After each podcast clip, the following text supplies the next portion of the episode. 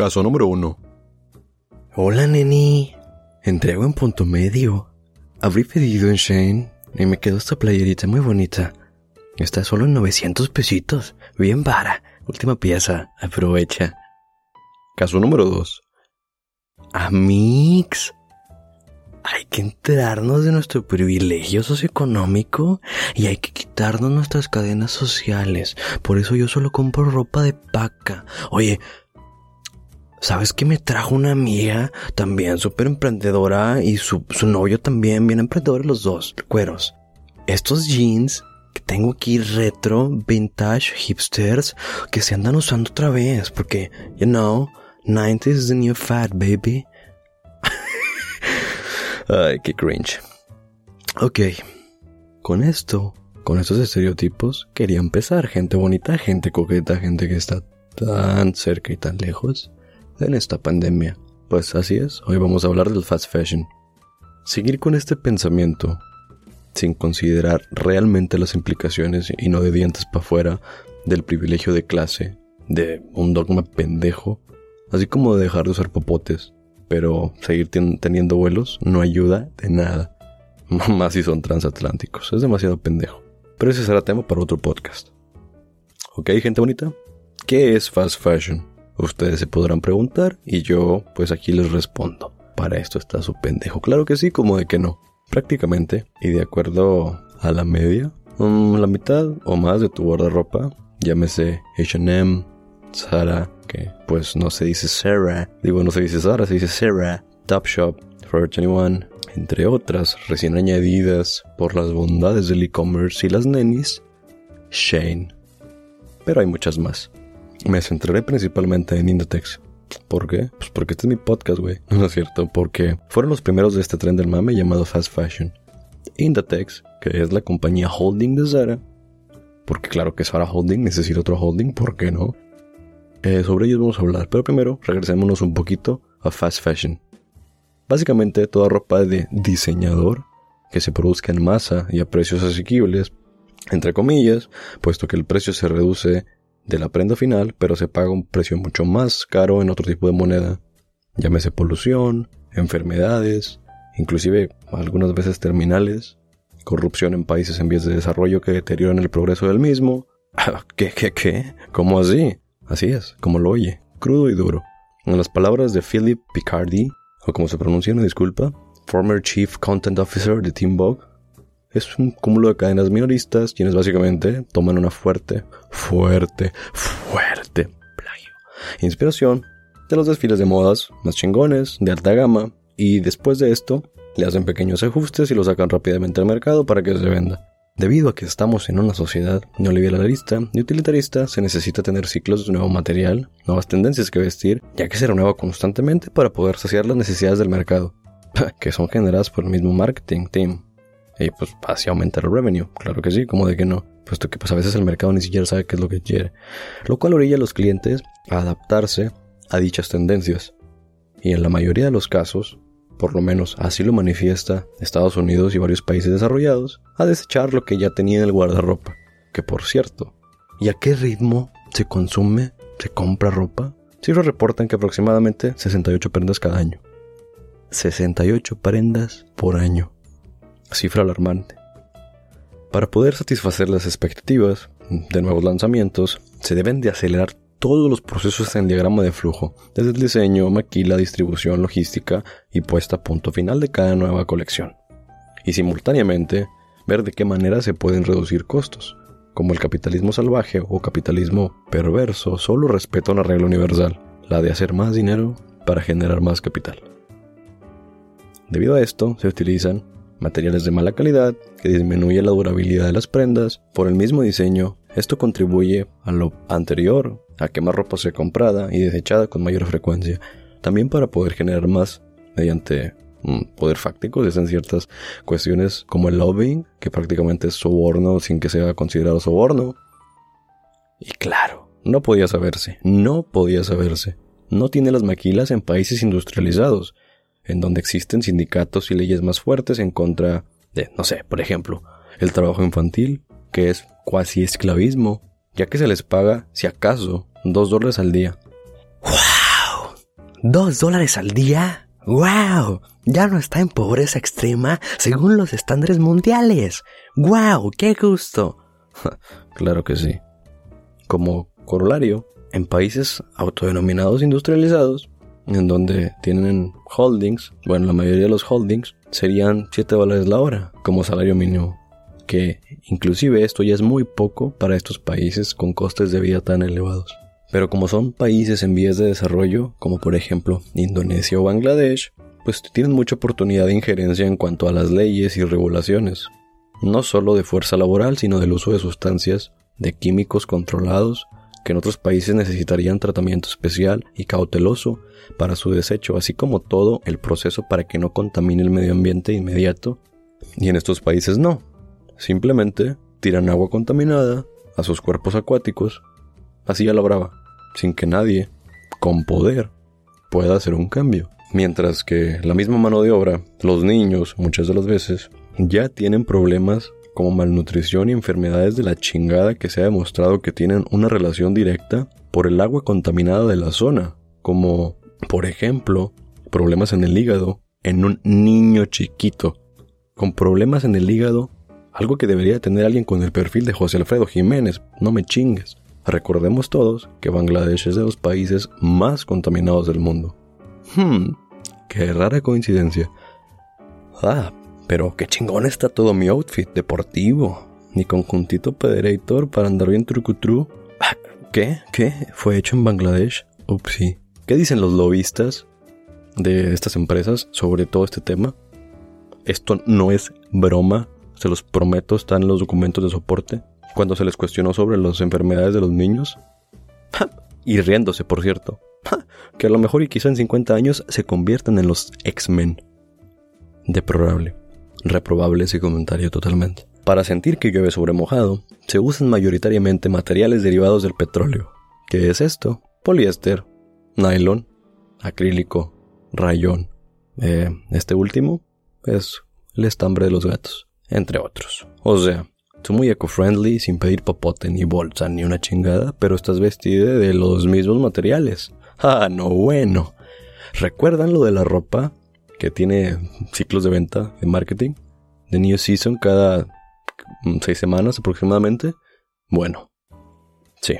El fear of missing out, el mentado FOMO para los que marqueteros, el peer pressure y demás trucos mecos de mentalidad de tiburón de este mercadeo ochentero y pendejo de, de tipo de lobo de Wall Street de véndeme una pluma y genera una necesidad en el mercado. Si esto no te hace comprar la nueva colección, el hecho de que se te empiece a deshilachar la propia prenda o que ya se haya desmadrado totalmente, te hará hacerlo, puesto que el material suele ser de paupérrima calidad, evitando así que se pueda donar, como suele hacerse mucho en familias de clase media, clase media baja y baja, de que por lo general al hermano de medio le toca los zapatos del hermano mayor y así sucesivamente hasta que ya se, se chingan. ¿Qué? ¿Aún no tienen el estómago revuelto de tanta pasadez de pistache? Bueno, recordemos que la relación que tienes tú, empleado, con tu empleador es la del utilitarismo. Y él tiene la misión sacra de obtener resultados. Tu bienestar y todas esas mamadas hippies y progres son una cuestión que no se ve en el balance general. No está en su constructo de ética, hasta que se le señala que es un tirano infame, como lo fue en diversas situaciones que pudiese nombrar en el 2013, donde hubo un accidente donde murieron más de mil personas y quedaron atrapadas y heridas y o heridas más de dos mil. ¿Y qué, es lo, fue lo peor de todo esto? Se preguntarán que ya había llegado a los jefes reportes en donde podía pasar esta pendejada y aún así se les olvidó trabajar en contra de todas las normas que en primer mundo se conocerían como seguridad industrial y pues tener tres pedos de madre también. Ahora, podrías decir, bueno, pues que se quejen. Y si no les gusta, pues que se quejen. Pero ¿qué es lo que pasa? Que tristemente el tema pues es más complicado debido a que esta industria es el pilar de la precaria economía de este país o de estos países. Hay mucha oferta, es decir, podrían ser reemplazados fácilmente por otra persona que supla la mano de obra. Ergo, si alguien exige mejores condiciones, mayor salario o cualquier otra cosa que no atente en contra de sus derechos humanos y de la seguridad industrial, es fácilmente reemplazable y reemplazado. Todo en pro de la regla sacra del capitalismo, que el balance general se vea chingón, para que los stakeholders tengan su dividend yield mamalón. En lo tocante al marketing, ¿qué tiene el fast fashion que lo hace tan atractivo? Como mencioné anteriormente, claro que mentalidad de tiburón. Con este concepto quiero decir esta idea rancia de hacer lo que sea para casi engañar al público de que lo que estoy poniendo sobre la mesa para que lo compre sea percibido como un activo de mucho valor aparente y que éste esté dispuesto a entender así el producto para que se perciba ese valor agregado, muchas veces ficticio, que todo consumidor quiere comprar, un respaldo de una marca, un comercial chingón, sentirte especial, sentirte lujoso, una capa de teflón en el algodón para que se sienta suavecita y premium la playera. Altamente contaminante, por cierto. ¿Por qué? Porque queremos esa sensación de lujo, sin tener que pagar por el precio completo, claro está. Parte de esto es porque la clase media está cada vez más cerca de ser toda clase baja, o media baja si lo quieren ver así. Y Tristemente, la movilidad social se acerca cada vez más al 0%. Esto es, que si naciste pobre, ahorita tienes una probabilidad del 8%, por condiciones ajenas a ti, a todo tu esfuerzo, a todo tu échale ganas, a todo tu sale adelante, a, a todo tu voy a trabajar bien para poder tener un mejor trabajo, a todo eso, a 8% de condiciones ajenas a ti, de cosas que puedes tener injerencia real, de pasar de una clase socioeconómica mayor cuando hace décadas, por ejemplo, no sé, en los 40, era de más del 80%. Esto significa, tristemente, que tienes un 8% de probabilidades de ganar más que tus padres en la actualidad. Mientras que esto le pasa a la clase media, a la clase que corresponde al 1%, bueno, ya ni al 1%. ¿Qué digo el 1%? Al punto 0,1% y al punto 001% como, mm, no sé, podría ser alguien ¿Quién les gusta? Amancio Ortega. ¿Qué sucede? Que es el CEO de Inditex.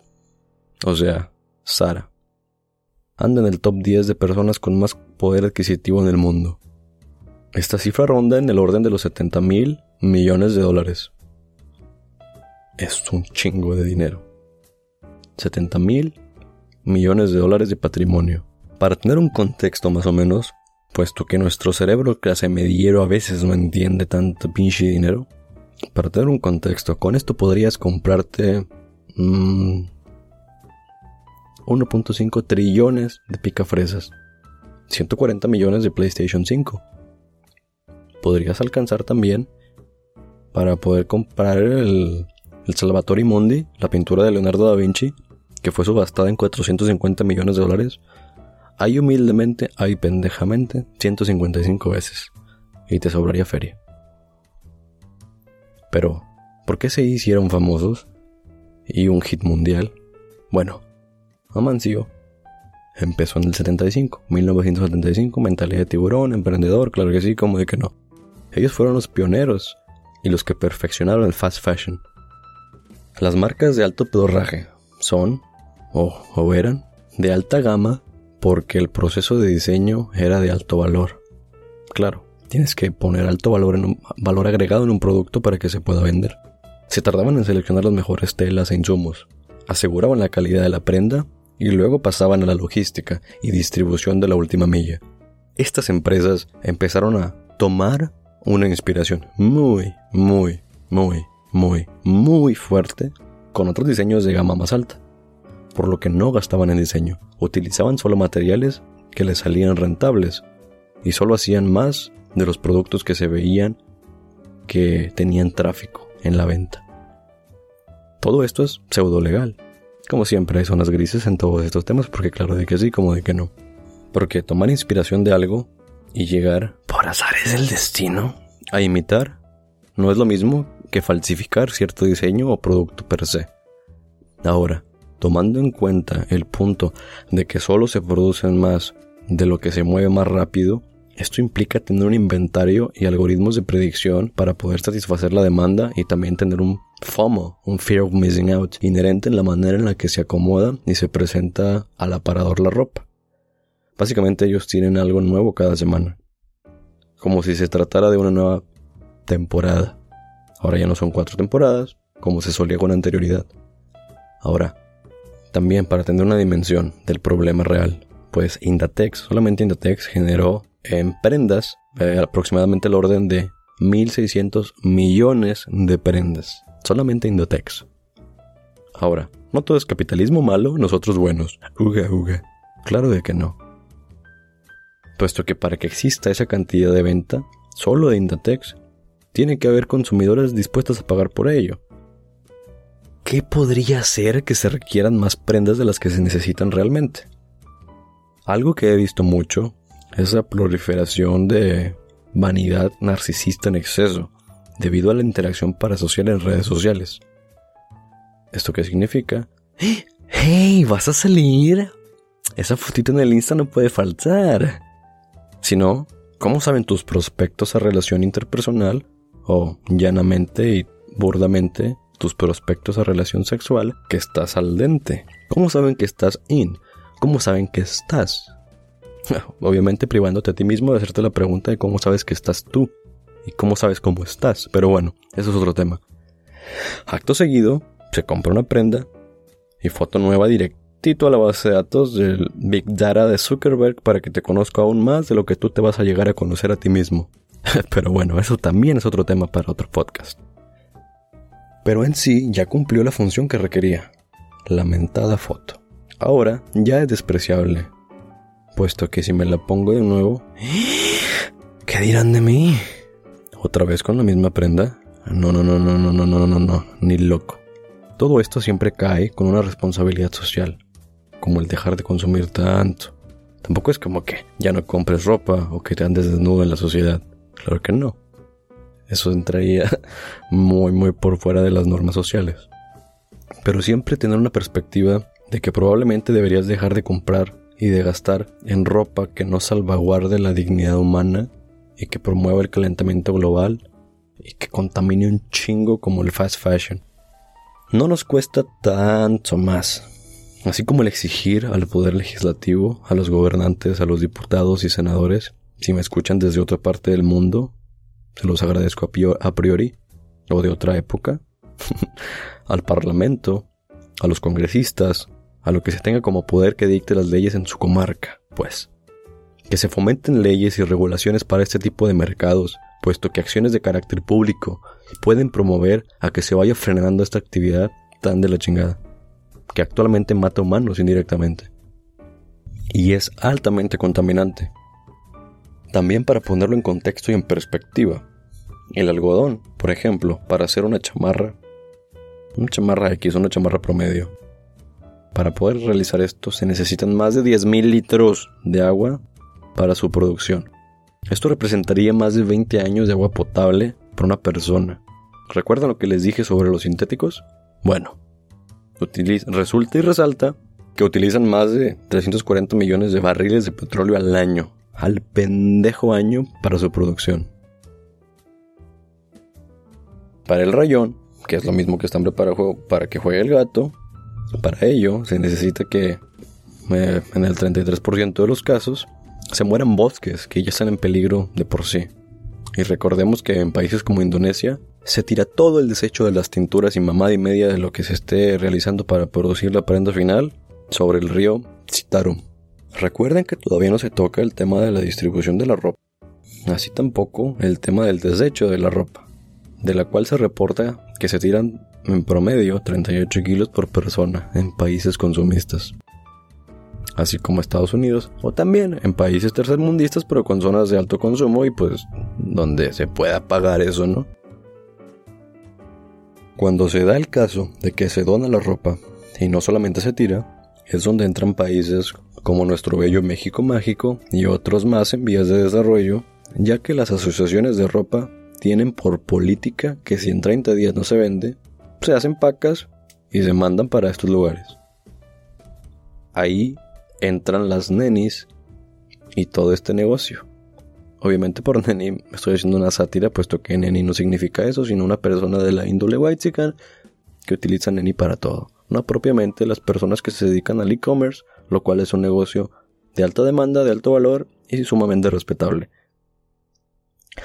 Todo este negocio también de boutique, al vender una pendeja camiseta de paca que te costó 50 centavos de dólar en 400 pesos, porque es vintage. Pero, vaya, ese tema ya lo abordé en el episodio de la gentrificación sobre las mezcalerías. Bueno, es similar el concepto de vender a sobreprecio. Y ahora, ¿por qué no les exigimos a las empresas que usen más cosas recicladas? Claro, ¿no? Claro, claro, claro. Bueno, pues para empezar, es dificilísimo y ropa que se hace con polímero reciclado solo se puede reciclar una vez, después ya al caño otra vez. Eso y que estas marcas ya tienen líneas entre comillas ecológicas.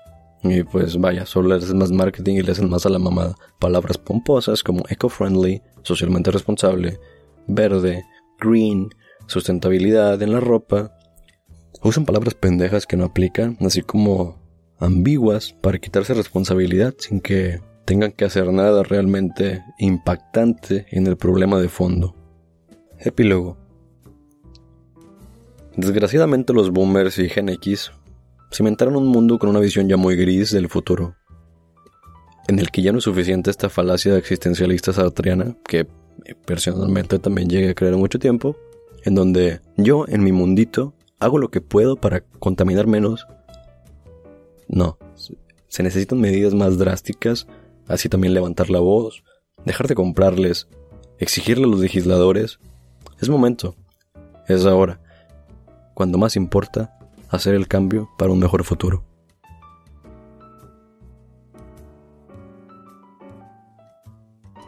Si les gustó el contenido les agradecería infinitamente que lo compartan con alguien cercano, que lo dialoguen en la mesa, en la peda, en la cocina, en el trabajo, que se visibilicen estos problemas para ponerse sobre la mesa de discusión es un paso importantísimo para la resolución de los mismos. También, aprovechando esto, si pueden seguirme en Instagram, episte y despiste, y darle manita arriba en donde se pueda dar manita arriba, o corazoncito, o lo que sea, cualquier interacción parasocial que tenga eh, usted disponible. Esto para que el algoritmo de inteligencia artificial ya no me castigue tanto y poder llegar a más audiencia. Agradezco infinitamente el apoyo y quisiera retribuirles con algo. Esto será con un sorteo. Habrá cinco ganadores y la dinámica es la siguiente. Subiré un post después del canónico post de información de soporte.